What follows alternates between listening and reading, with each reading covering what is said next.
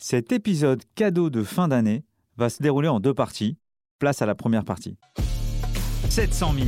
En France, ils sont 700 000 commerciaux et dirigeants commerciaux, avec chacun leur expérience, leur technique et leur savoir-faire. 700 000 professionnels qui chaque matin se réveillent avec un objectif. Le closing. Quels sont les outils à leur donner, comment les faire travailler au quotidien? Et surtout comment les manager? Je suis Stéphane Damota, membre du conseil d'administration des DCF Grand Paris et cofondateur de la start-up Enso RSE.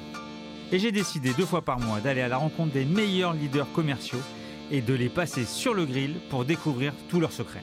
Closing, c'est parti cet épisode est proposé une nouvelle fois par un partenaire que j'adore, Corp, le premier Sales Hub Center de France. Je vous ai déjà parlé de leur expertise autour du revenu management, notamment avec la mise en place du bon forecast ou des bonnes prévisions des ventes. Place à une autre de leurs spécialités, la maîtrise des technologies et de l'écosystème des éditeurs. C'est souvent un véritable casse-tête pour les DIRCO et les équipes SI. Corp accompagne dans la sélection d'outils en fonction de votre maturité digitale et c'est grâce à leur partenariat avec des éditeurs comme HubSpot, Aircall ou SalesLoft que YuzuCorp vous aide à paramétrer et optimiser votre machine de vente. Allez, c'est parti pour un épisode euh, un peu particulier. J'ai envie de dire un, épisode euh, cadeau. Et pour ça, j'ai un, invité qui s'appelle euh, Pierre Deric, qui est enseignant à l'art oratoire, à l'école de l'art oratoire. Salut Pierre. Bonjour. Bon, comme vous le savez, je l'ai beaucoup inscrit sur, euh, sur les réseaux sociaux. J'ai vécu une, pour moi, mon marqueur 2022, ça a été justement cette, euh, formation, cette certification à l'école de l'art euh, oratoire. Et je me suis dit, tiens, je vais faire partager ça aux auditeurs de closing parce que bon, la, fonction commerciale, de manager, de DG, l'art oratoire, c'est important. Donc voilà, donc écoute Pierre, je suis très content de t'accueillir ici et je te laisse te présenter. Eh bien, allons-y. Moi aussi, je suis très content d'être avec toi. Alors, je m'appelle donc Pierre Deric. J'enseigne l'art oratoire à l'école de l'art oratoire principalement, mais je suis aussi engagé à, Sciences Po, à Polytechnique, à, HEC, entre autres. Et je donne aussi des cours de chant, mais ça, c'est une activité qui est bien moins importante que celle de l'enseignement de, l'art oratoire.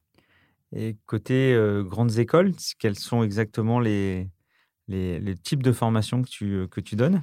Alors, j'enseigne des, séminaires intensifs euh, à l'art oratoire de manière générale, qui s'adressent généralement pour les premières années. Euh, à Sciences Po, par exemple, tous les premières années bénéficient de, je crois, trois voire quatre séances de quatre heures en petits groupes, au cours desquels on leur apprend tous les fondamentaux, tous les rudiments de, la discipline. Eh bien justement, est-ce que tu peux nous dire qu'est-ce que l'école de l'art oratoire? Mmh Alors, l'école de l'art oratoire, c'est euh, c'est assez unique euh, en France, à ma connaissance, si ce n'est même en Europe, je ne sais pas. Toujours est-il que c'est euh, une école qui se trouve euh, vers la place de l'Étoile à Paris, qui, qui repose sur une, une technique qui a été inventée par un certain Stéphane André. Il a peaufiné cette technique pendant environ 50 ans. et l'école, en fait, a été ouverte autour de cette technique-là qui est maintenant dispensée par une équipe pédagogique de, de 10 professeurs environ. Et au sein de l'école, on accueille euh, des particuliers qui viennent suivre des cours, euh, du soir parfois, comme toi, mais aussi des entreprises au travers de séminaires et aussi au travers de coaching individuel. Voilà. Et si tu, peux nous en dire un peu plus sur euh, Stéphane André? Ah oui, oui, je, peux, je peux en parler longtemps. Alors, Stéphane André, c'est un, un, monsieur qui, qui, a fait l'ESSEC. Et en fait, il était passionné par, par l'opéra et par le théâtre. Et il a commencé à mettre en scène. Et parallèlement à cela, un professeur de l'ESSEC lui a demandé d'enseigner donc l'expression orale dans l'école. Et c'est, je crois, à ce moment-là qu'il a commencé à, à, faire des liens, évidemment, entre l'art dramatique et l'art oratoire. Et petit à petit, il a, il a eu une activité de recherche en, lisant beaucoup. Par exemple, je sais que l'un de ses, grands écrivains ces grands penseurs de, l'art dramatique sur, lesquels, sur lequel il s'appuie par rapport à l'art oratoire, c'est euh, euh, Louis Jouvet. Et il a commencé à donner cours comme ça, et petit à petit, aussi avec l'aide des autres professeurs qu'il a formés autour de lui, en est venue une technique euh, qui s'appelle la technique du RDV, très puissante, très fine, très aussi parfois, comment dire, complexe à intégrer parce qu'elle est, elle, demande un, certain effort. Et en fait, c'est cette technique donc physique qu'on enseigne à l'école de l'art oratoire et qui nous fait accéder, quand je dis nous, c'est les élèves hein, en fait, euh, à un niveau d'éloquence qui généralement est, et je reprends cette phrase, elle n'était pas très bien faite. Cette technique qui nous permet d'être éloquent. D'accord. Et la définition euh, éloquence, c'est marrant, c'est ce que j'avais mis sur mon papier. Euh, euh, éloquence, à oratoire, la différence? Hmm. Alors, en fait, il y, a, je pense, beaucoup de, définitions possibles. je pense qu'il y a aussi des, des, conflits de chapelle entre les experts.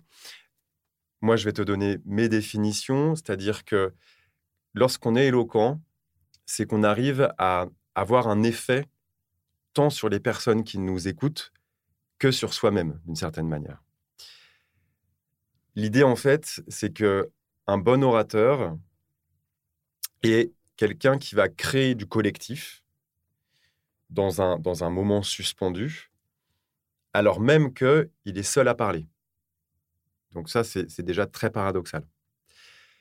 Euh, cette capacité à changer l'état de son public, c'est en fait ce qu'on attend, par exemple, d'un comédien. Quand on va au théâtre, on arrive dans la salle de théâtre dans un certain état. Si la pièce est intéressante, si la pièce est bien jouée, on va sortir de la salle dans un autre état. On, sera peut-être inspiré, on sera peut-être révolté, on sera peut-être heureux, triste, que sais-je. L'idée, c'est la même chose en art oratoire. Par contre, en art oratoire, euh, il n'y a pas de Shakespeare ou de Molière qui viennent écrire notre texte préalablement. C'est nous-mêmes, en tant qu'orateurs, qui écrivons notre propre texte. Et donc après, et je pense qu'on en parlera, il y a justement cette problématique de l'écriture du texte. À quel moment se fait-elle? Est-ce qu'elle se fait au moment où je prends la parole? Ou est-ce qu'elle se fait dans la solitude de mon bureau pendant la préparation de ma prise de parole? Et ça, on en, reparlera, je pense. Euh, toujours est-il que l'idée, c'est de réussir, par les mots, à modifier l'état du public pour qu'il accède à une plus grande compréhension de ce qu'on a à lui dire et que d'un coup, tant le public que l'orateur vivent une expérience commune. Tu as dit un mot euh, assez charnière euh, qui est euh, RDV. On reviendra dessus tout à l'heure. Mmh Je reviens sur, sur Stéphane André. Euh, donc tu l'as, tu l'as, tu as présenté tel un CV, euh, mais je crois qu'il a une particularité aussi euh, qu'il a, qu'il a, où, cet art oratoire a, combattu un, un, handicap, je crois. Oui, oui, oui, oui. Et qui est pour moi quand même quelque chose d'assez, d'assez marquant. Et comme il en parle, je pense qu'on peut en parler aussi. Eh ben, parlons-en. Voilà. parlons-en. Oui, en effet, c'est, c'est, il a, je crois, travaillé aussi pour se sortir de son bégaiement. Ouais.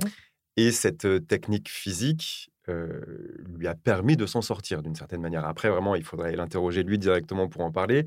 Euh, Ce n'est pas forcément un sujet qu'il aborde fréquemment avec nous. Moi, d'un point de vue pédagogique et aussi technique, c'est, ça fait sens pour moi, car donc venant du je, je, et donc m'intéressant beaucoup aux questions d'orthophonie, je sais que des orthophonistes font travailler des personnes bègues en, arrivant finalement à passionner ces patients sur des sujets de discussion. Et au moment où les patients s'oublient totalement dans le sujet qu'ils sont en train d'aborder, tellement ils sont emportés par leur passion, le bégaiement disparaît.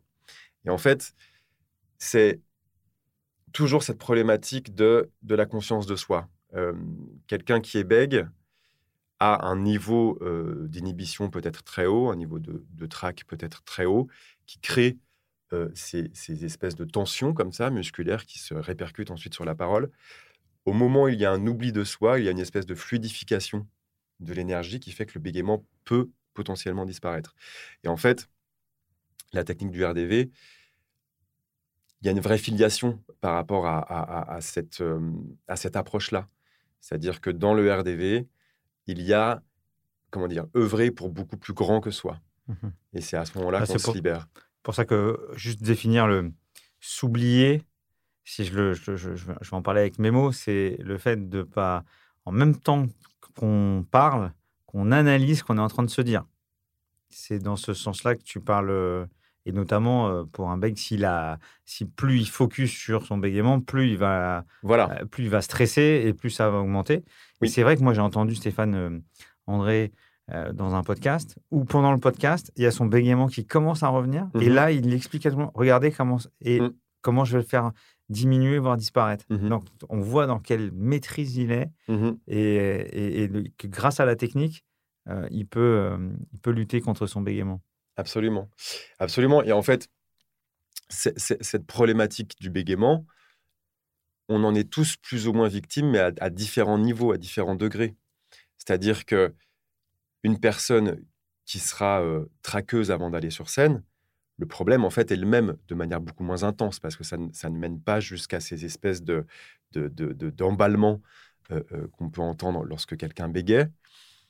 Mais une personne traqueuse face à du public qui va perdre la mémoire, par exemple, qui va s'embrouiller dans ce qu'elle raconte, elle souffrira de la même conscience d'elle-même trop haute, voyez, qui fait qu'au moment où elle parlera, eh bien, elle s'écoutera parler, elle se jugera, et donc elle ne pourra pas être dans les bonnes conditions pour délivrer une parole qui soit soignée. c'est là la clé, en fait, que je voulais revenir, c'est le fait de, de, s'analyser, de s'écouter.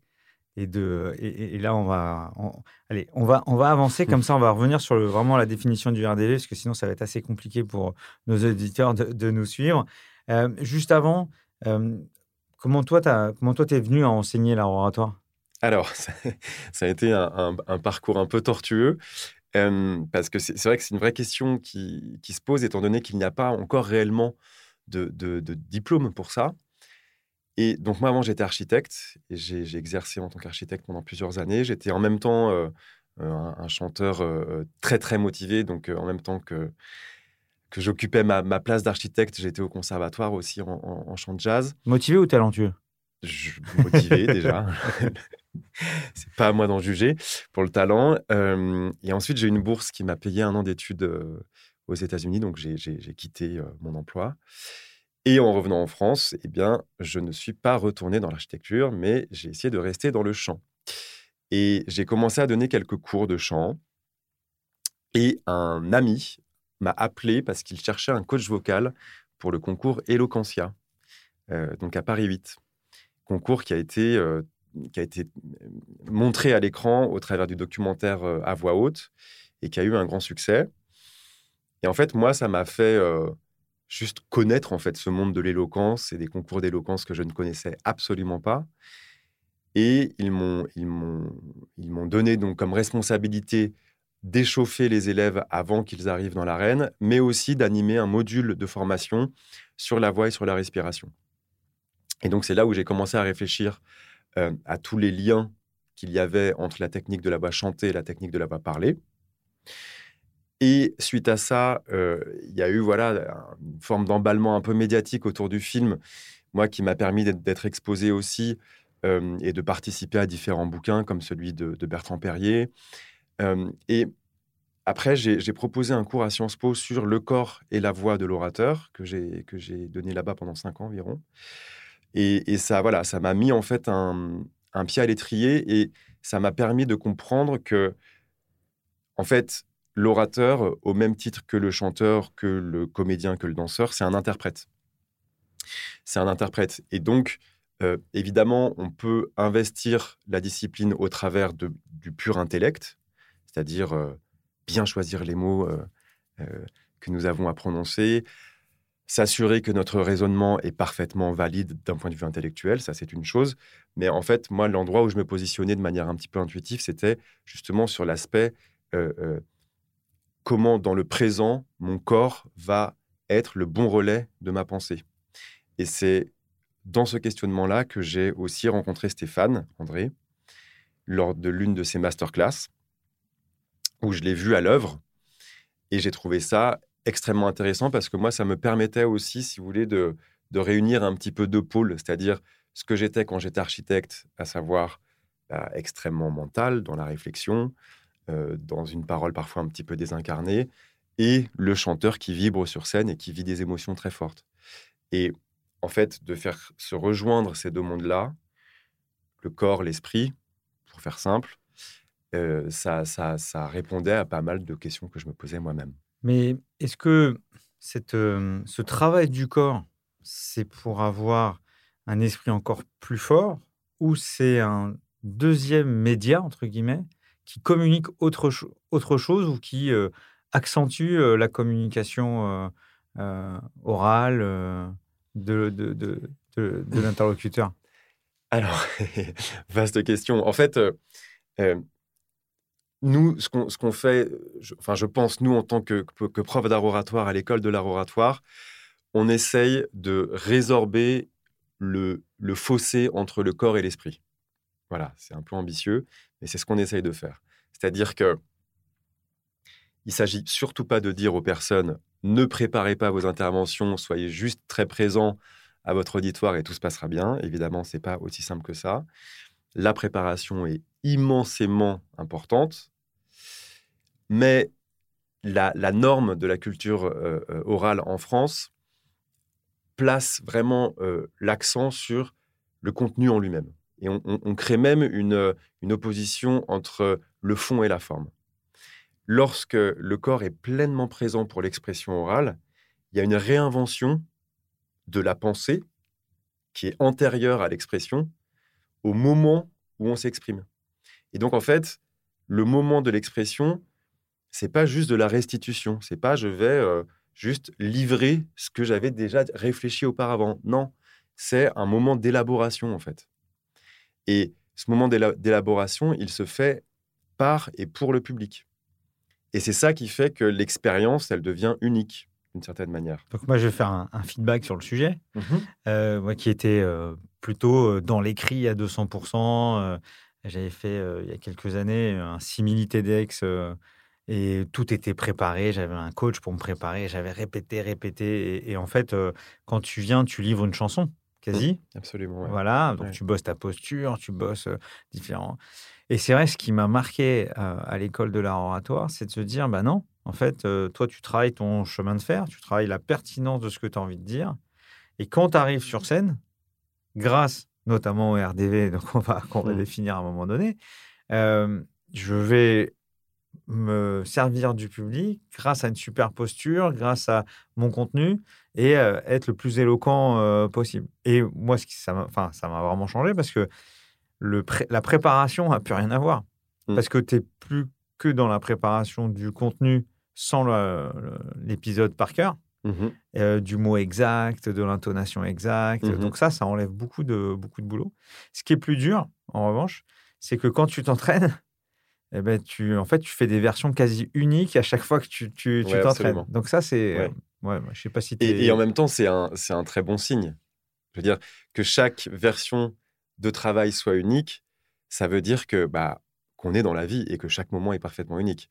Parce que c'est tout le problème, il est là. C'est-à-dire que beaucoup de, de, comment dire, beaucoup de formateurs à la prise de parole en public sont dans cette approche un petit peu téléguidée. C'est-à-dire, en effet, comme tu disais pour le, pour le TEDx, on va te dire à tel moment tu fais tel geste, à tel moment tu vas avoir telle intonation, à tel moment tu dis tel mot. Tu te déplaces sur la scène, tu, vas, tu vas regarder, tu vas. Voilà. Et donc, euh, ça, ce n'est pas la vie. Euh, la vie, c'est la spontanéité, c'est la fulgurance, c'est l'imprévu. Si on a face à nous des, robots qui ont chacun de leurs gestes qui a été prémédité et écrit auparavant, on le sent tout de suite en tant que public. On sent qu'il y a quelque chose qui, est faux d'une certaine manière.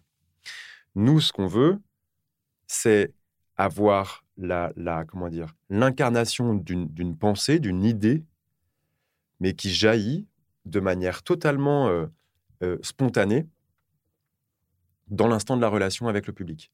Et donc, c'est pour ça que moi, c'est l'un des, critères que, je m'applique euh, à la fin de mes cours, à la fin de mes interventions, etc. C'est de, savoir si à la fin de mon intervention, j'en ai appris moi-même plus sur le sujet sur lequel je m'exprimais. C'est-à-dire que si vraiment j'ai été au service de mon public, si vraiment j'ai laissé rentrer toute la complexité du public à l'intérieur de moi au moment où je parlais, forcément ma pensée d'origine en aura été légèrement modifiée. Et donc, il y a, et c'est pour ça que je, parlais que de, cette dimension de, moyens d'élaboration de l'art oratoire. Euh, je ne suis pas là que pour restituer, je suis là en fait pour réinventer avec l'autre. Donc c'est la prise en compte de l'altérité, donc tout se modifie. Donc là, si je, je, le traduis un petit peu, euh, je suis face à un public, 15-20 personnes, avec des pour, avec des contre, des gens que je connais, des gens que je ne connais pas. Mmh Et en gros, euh, je vais m'appuyer sur ce public, euh, peu importe les différentes personnes, les regarder, ressentir des choses, et toujours en, en étant dans, mon, dans, mon, dans mon pitch, Mmh et, et, ne pas sélectionner des gens, ne pas, ne pas regarder ou éviter de regarder certains, mmh. ce qui paraît assez, assez difficile. Alors, je fais exprès de. je l'ai vécu, donc je eh mais ce qui paraît difficile au départ. Bien sûr. Bien sûr, parce que là, en fait, on, vous demande de regarder en face le danger. Exactement. et parce que c'est ça, les, comment dire, l'espèce de non-sens très profond. C'est-à-dire que lorsqu'on va sur scène, on a peur. On a peur parce que le regard des autres est potentiellement un regard de jugement. Et nous sommes sur scène pour nous faire comprendre des personnes qui sont dans le public. Et la peur fait que ces personnes-là, on ne les regarde plus. Donc, comment on veut réussir à se faire comprendre d'une cible qu'on n'intègre même pas à notre discours? C'est comme si, au moment où vous euh, prenez la voiture sur l'autoroute et qu'un semi-remorque vous arrive dessus, au lieu de le regarder, vous vous cachez les yeux. Il y a très peu de chances que vous arriviez à calculer la bonne trajectoire pour l'éviter. Avec le public, c'est la même chose. Il ne s'agit pas de l'éviter, il s'agit de le prendre en compte pour à chaque instant s'y adapter. Mmh et tout ça, ça se fait de manière euh, euh, extrêmement instinctive. C'est pas c'est pas je regarde quelqu'un et je retourne dans mon mental en disant ah tiens cette personne est habillée de telle manière donc elle est de telle catégorie sociale donc je vais utiliser tel ou tel mot non ce sont des, réglages intuitifs qui se font à votre propre insu exactement les mêmes réglages qui se font lorsque vous évitez ce camion et que vous êtes à 200 km à l'heure sur un sur un autoroute sur une autoroute pardon. Je te propose de, de venir sur la définition du RDV, peut-être? Ouais. Et après, on reviendra sur la définition de l'art oratoire. Mais comme tu es rentré dans le RDV euh, mmh tout, tout, de suite, euh, parce que comme ça, on va e-, essayer de projeter euh, ce que, ce que, les exemples que tu donnes par rapport à, ce, à cette technique qui est, qui est la base et qu'on peut se dire, alors je, vous, je, vous, rassure tout de suite, euh, c'est pas en l'écoutant que vous allez l'assimiler, parce que dans le principe de la formation, j'ai fait quasi, c'est 9 mois presque, ou 8 mois. Je crois que c'est 72 heures. 72 heures, et là, au bout de 72 heures, je suis pas encore en maîtrise totale, je suis en maîtrise déclenchée, j'expliquerai après, euh, c'est-à-dire que je le vis pas au quotidien, en revanche, euh, je sais l'allumer au bon moment, euh, lorsque je, je, dois, rattraper les choses ou essayer de les embellir. Mmh et voilà. Mais bon, je, parle de trop. Vas-y, je te laisse parler du RDV. Le, le, RDV, très, très rapidement, c'est regard, dos, voix. Euh, c'est un, un, travail sur ces, sur ces trois éléments. Le, premier, qui est vraiment la pierre angulaire, c'est comment réussir techniquement, volontairement, à retrouver un, regard, alors on peut l'appeler le regard de l'enfant ou le regard du peintre, c'est-à-dire c'est un regard qui accueille le monde. D'accord? C'est pas le regard qui va chercher un détail précis, c'est pas le regard qui va fuir, c'est le regard d'ouverture. C'est le même regard qu'on a lorsque on arrive devant un beau paysage et qu'on a envie euh, de, de, comment dire, de capter chaque détail du paysage. Et c'est grâce à ce regard-là que notre cervelle, elle s'impressionne de, toute la complexité du monde extérieur. Et ça fait basculer notre, notre, notre cervelle dans un, dans, un, comment dire, dans un fonctionnement particulier aussi. C'est-à-dire que ça nous arrache à la réflexion, qui nous projette dans le futur, qui nous projette dans le, dans le passé, mais ça nous, ça, nous, ça nous colle au présent lorsque, lorsque le regard il est bien utilisé. Et en fait, ce regard-là d'intérêt va normalement avoir une conséquence sur la, tenue générale du corps. Donc on va parler du dos vertical, parce que pareil, on s'érige comme ça pour être en totale absorption et avoir le plus de, surface de contact physique possible avec le monde pour faire corps avec ce dernier. Et ensuite, cette verticalité-là permet d'avoir une, une, respiration naturellement plus approfondie, sans même qu'on aille y penser. Et ça va libérer la voix. Et donc, RDV, c'est vraiment ces espèces de... C'est une mécanique extrêmement fine de corrélation entre ces trois éléments qui sont tous reliés les uns aux autres. Vous voyez, c'est quelque chose de, très, très, on dirait, holistique maintenant. Euh, le regard va avoir un effet sur le dos, le dos va avoir un effet sur la voix, et ainsi de suite. Et c'est ça qui va permettre au corps de l'orateur de créer une vraie expérience. Quand, je parle d'expérience, c'est que contrairement à, l'écrit où on est dans une relation avec les mots qui est, comment dire, qui est faite quasiment d'une seule, d'une seule strate, même si là je le, simplifie un petit peu, mais on est dans la réception de, la, de, de, de chaque concept euh, véhiculé par les mots, d'un point de vue purement théorique. Alors que dans l'expression orale, il n'y a pas uniquement l'idée du mot, mais il y a aussi tout le reste.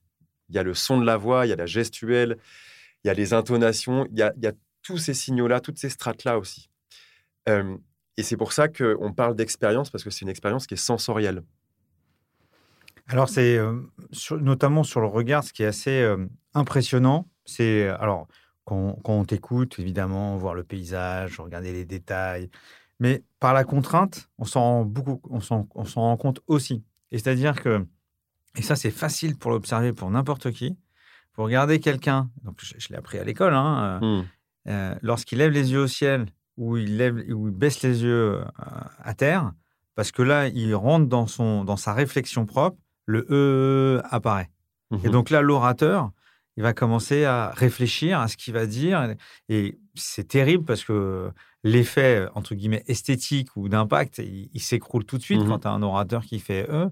Donc, en plus de ta définition, c'est vrai que par la contrainte, on voit, on voit que euh, l'orateur qui cherche, bah, il va faire des, des, des, des, fautes, des fautes de frappe, entre guillemets. Mmh Ça, c'était euh, un des premiers exemples. Le deuxième exemple que je trouve assez impactant, alors qui est plutôt dans la vie de tous les jours, où euh, vous êtes face à quelqu'un, il vous parle et vous n'êtes pas forcément hyper accroché au sujet. Et là, d'un coup, vous arrêtez de faire autre chose et vous vous plongez sur son regard. Mmh et en fait, une fois que vous êtes plongé sur son regard et vous réfléchissez pas à autre chose, ben, vous récupérez le fil de la conversation. Et en plus de ça, c'est que la personne en face, comme vous êtes devenu un public positif, eh bien, il commence à être euh, embarqué en pensant que ce qu'il raconte, c'est incroyable. Et on commence à avoir une conversation plus profonde. Ça, pour moi, c'est un deuxième euh, outil que j'utilise euh, aujourd'hui. Mmh donc là, tous les gens maintenant que je vais regarder plus droit dans les yeux vont dire bon, je, je, l'embête. Et le troisième aussi qui était assez, pour moi aussi assez marquant, c'est l'arrivée sur scène. Quand tu arrives sur scène, en général, tu as préparé ta première phrase par cœur, enfin en général, avant l'école de l'oratoire, mmh. mmh.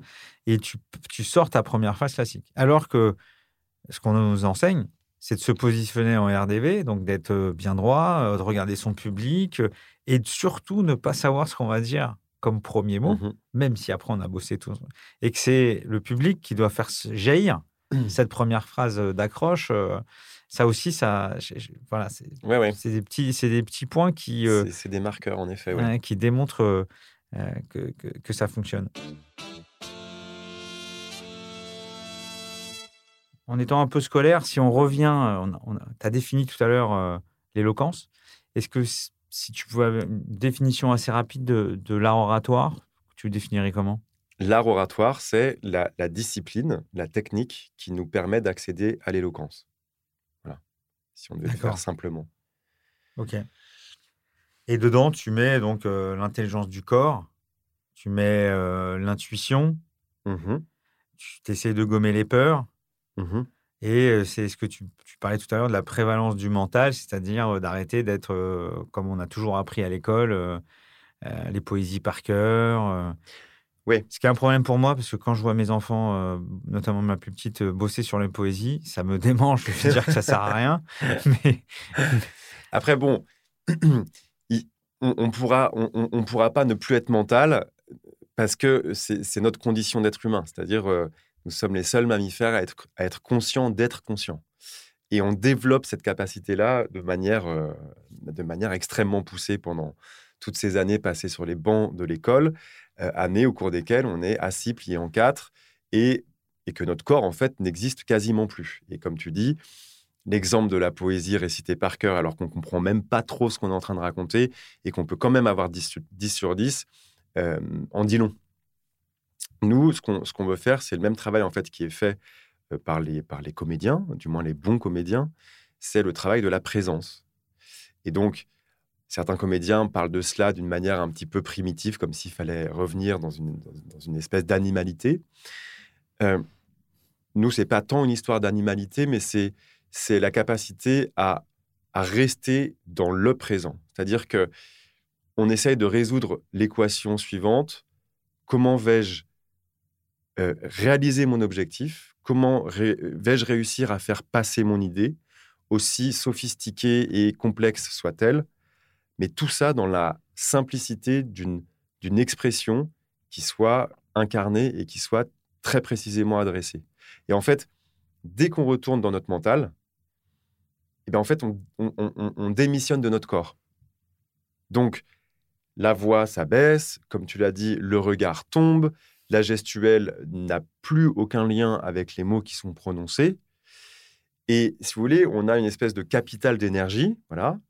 Cette énergie-là, si je ne la mets pas dans mon mental, je la mets dans mon corps. Et donc, ma parole sera beaucoup plus animée. Et ainsi de suite voyez, c'est des vases communicants. Et j'ai un exemple là-dessus euh, vécu pendant, pendant, la, les cours. C'est notamment l'exercice où, euh, alors on est en fin de journée, il est tard, il est 19h, 20h, on donne euh, 3-4 alexandrins à prendre par cœur. tu as, le cerveau un peu embouilli, donc tu n'y arrives pas. Et l'objectif, c'est de jouer une mini scénette et de.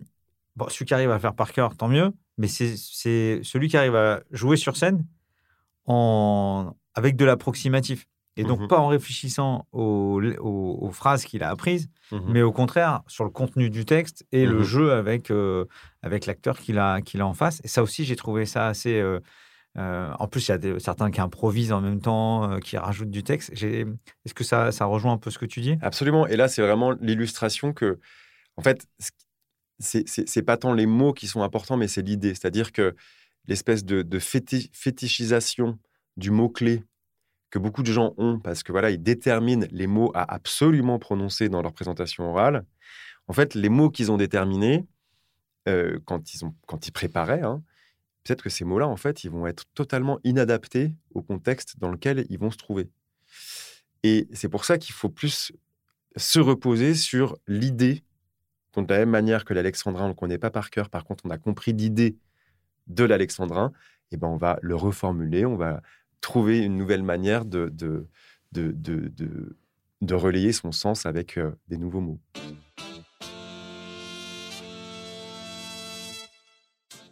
Vous voulez en savoir un peu plus Rendez-vous dans 15 jours pour la deuxième partie avec Pierre. Merci à tous pour votre écoute. N'hésitez pas à vous abonner sur vos plateformes préférées et à mettre 5 étoiles, voire à conseiller à deux auditeurs de nous suivre. Ce podcast est proposé par les DCF Grand Paris et par One2One2, l'agence podcast des marques et des entreprises.